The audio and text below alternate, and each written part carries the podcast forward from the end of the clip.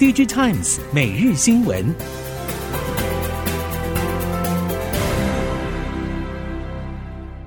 这一次，您也可以入主关埔特区，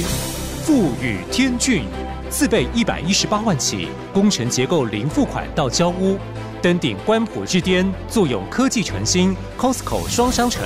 成就人生极致梦想。全国豪宅品牌富宇建设，精铸建筑工艺，见证时代价值。预约专线零三五七九零零九九，富宇天骏。听众朋友们好，欢迎收听《DigiTimes 每日新闻》，我是翁方月，现在为您提供今天的科技产业新闻重点。首先带您关心。华为近期以 Mate 六零系列新机热销炒热市场话题，搭载中芯国际七纳米制程开发的麒麟九千 S 自研晶片备受关注。但作为中国指标性 NAND Flash 大厂，长江存储并没有搭上这波阵线。对于长江存储并没有导入华为 Mate 六零系列，供应链认为有两大主要原因。第一，由于华为的手机开发设计早已经定案，长江存储在两年前的产能供给和技术发展都相当有限。第二个原因则是据传，长江存储希望争取美国解除禁令，透过特定的交换条件达成松绑协议。至于交换条件，则是众说纷纭。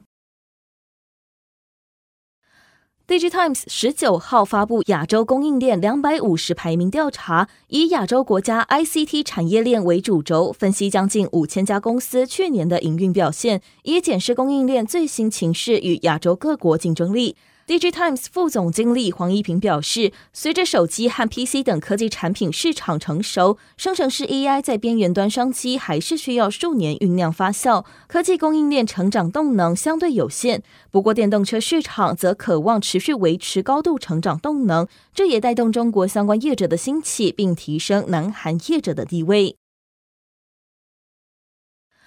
华为近日推出的 Mate 60 Pro，经各方专业人士拆解之后，除了备受关注的纯国产处理器系统单晶片之外，其他周边晶片不止已经完全找不到美系厂商的影子，更传出有高达三分之二的晶片是来自中国本土自制。根据半导体相关业界人士观察，除了手机处理器和数据机等技术门槛比较高的晶片之外，中国也正在有意识地增加对本地 IC 设计业者产品的采购数量。这让台系 IC 设计业者在手机领域的版图开始有萎缩的现象。随着各式终端应用百花齐放，台系石英元件厂普遍看好 AI 和车用以及物联网装置的商机，把焦点从传统的手机、PC、笔电等应用换到更需要克制化、有特殊需求的家户和工厂，甚至是医疗场所等更多变的环境。全球石英元件龙头经济董事长林万兴指出，除了今年下半因为美系以及中系等手机品牌厂新机拉货启动，尤其美系客户新机规格以及功能提升，增加对石英元件的用量。展望后市，看好电动车以及 AI 带动石英元件的需求。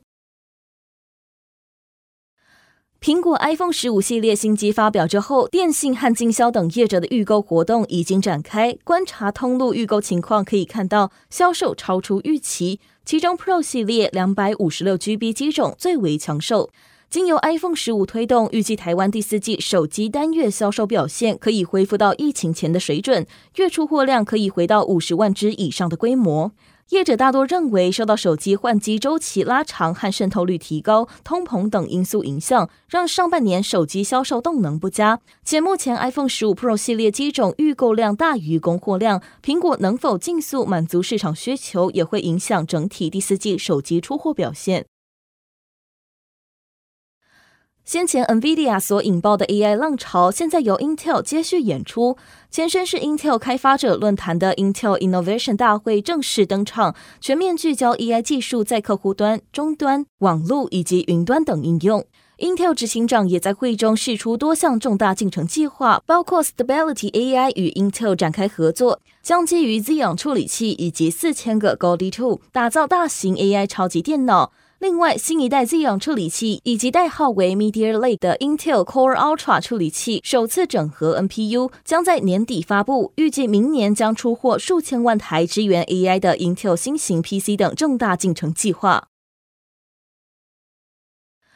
Google 杰出科学家谢怀新十五号出席台湾人工智慧学校年会，谈到团队发展大型语言模型的历程。日前，他也曾表示，近期发展大型语言模型最具挑战的是资料收集和解决人工智慧幻觉等问题。Google 已经陆续摸索出应用方法。而在 GPU 缺货的情况之下，Google 自研 TPU 是否会转为商用化晶片？季怀欣表示，目前应该不会将 TPU 作为实体晶片对外贩售，而还是 Google Cloud 的算力方案。Google 内部大多使用自家的 TPU，很少人在用 GPU。云端 GPU 主要是为了满足客户的习惯和需求。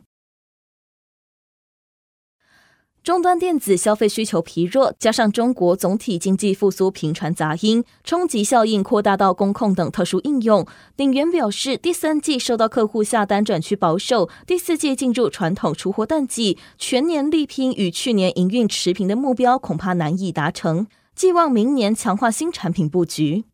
至于台亚的感测元件需求，则逐渐不出低迷市况，主要受惠于美西大客户的智慧手表等穿戴装置启动新品备货需求。八月单月营收呈现今年以来首度年增率以及月增率同步转正。市场预期受惠于感测元件导入新品量产支撑之下，台压九月营收可望与八月相当，第三季营收将呈现季增表现，且化合物半导体产品也开始带来贡献，预期第四季营运有机会更上层楼。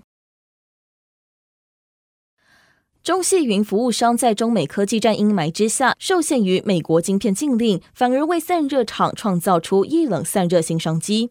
散热模组厂透露，中系云服务商为了发展 AI，自行开发晶片，但能耗比偏高，散热需求更强。且相较于美系云服务商，中系厂对于新技术接纳程度比较高，液冷散热需求更大。散热模组厂泰硕董事长彭明煌指出，泰硕正在积极抢进美系一线云服务商供应链。在此同时，泰硕以中系云服务商出发，与多家台系和中系伺服器 ODM 厂关系紧密。随着客户导入液冷散热需求拉升，出货渴望同步走高。瞄准无人机供应链去红化、专攻机体复材技术的碳基科技日前宣布与亚洲航空合作，以共同开发 MIT 台湾制无人机解决方案，并在中大型无人机展开全面技术合作，抢攻台湾军用军规无人机市场，也全力抢攻去红供应链商机。这次合作也被视为台湾航太领域的重大突破，推动台湾在航太国际供应链的关键竞争力。根据了解，这次合作将由亚航负责系统整合和设计，而碳基则负责机体制造。在此之前，双方也在刚结束的航太展中首度展示另一型中大型无人机。近年，太空产业尤其低轨卫星领域成为各家业者的兵家必争之地，从供应链到服务端都蓬勃发展。不过，进一步分析会发现，与过去太空产业大多由政府及研究单位，例如各国的太空中心参与，近期反而由民间业者策动。而这对于原先就已经身处通讯领域的供应链业者，或有意但还没有参与的服务提供业者来说，就是绝佳的机会。交通部运输研究所所长林继国表示，人造卫星近年呈现微型化趋势，同时也凸显了新太空理念的转换，从过去大型专案、大量资源投入的卫星计划，变成可以快速实现量产改良，也能快速回收资讯、回收资金的形式，也就是太空产业逐渐商业化的转变。